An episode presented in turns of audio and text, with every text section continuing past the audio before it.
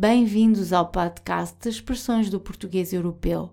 Para saber mais, visite o nosso site sayitinportuguese.pt. Os provérbios, os ditados, os axiomas, os chavões, as máximas ou as frases feitas têm frequentemente por base o senso comum ou a sabedoria popular e situações corriqueiras ou triviais que podem ou não servir como advertência. Raramente se conhece o seu autor ou a sua origem, mas por vezes podemos especular sobre a sua relação com factos ou eventos do dia a dia das pessoas que os usam, como no caso dos provérbios que apresentamos esta semana. No hemisfério norte, nos dias que antecedem o Natal, os movimentos de rotação e translação da Terra distanciam-na consideravelmente do seu astro.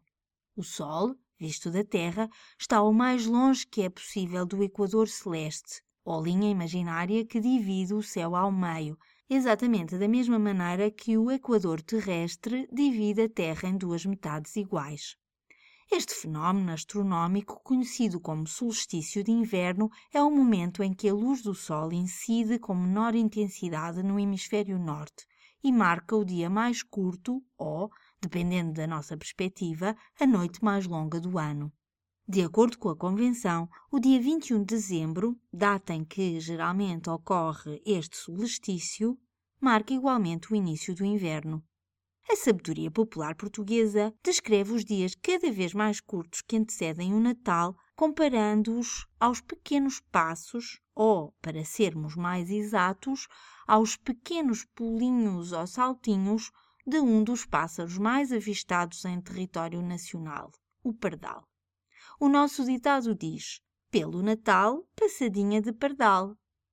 Mas o povo também sabe que a partir do solstício de inverno os dias vão começar a crescer e por isso criou igualmente um provérbio para descrever essa situação. Janeiro fora, cresce uma hora. Há muitas máximas associadas ao Natal que ajudam a descrever o tempo meteorológico, como por exemplo, anda o frio por onde andar, há de vir pelo Natal. Pelo Natal, neve no monte, água na ponte. Apesar de, no hemisfério norte, o inverno apenas começar oficialmente quatro dias antes do Natal, há muito que as temperaturas começaram a baixar e que chove cada vez mais.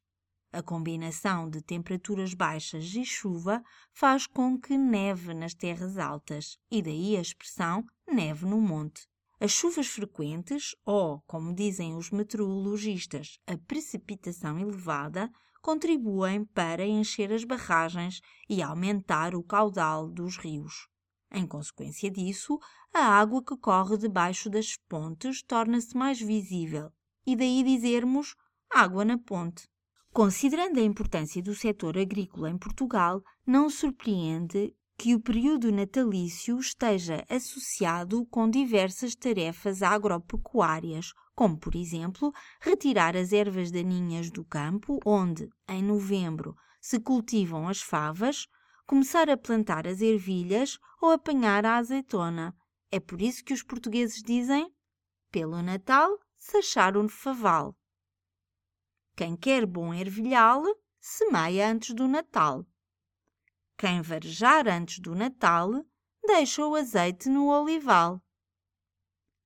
Há ainda um provérbio que prescreve o benefício da vitamina C presente nas laranjas no tratamento das constipações ou gripes, ou, mais precisamente, nas bronquites ou inflamações dos brônquios, que na linguagem popular se descreve como catarral.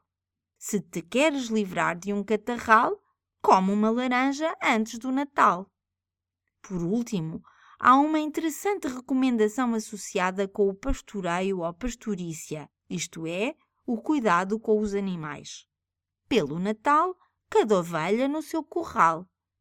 Mas vamos deixar a sua explicação para a próxima semana. Até lá, continuação de boas festas.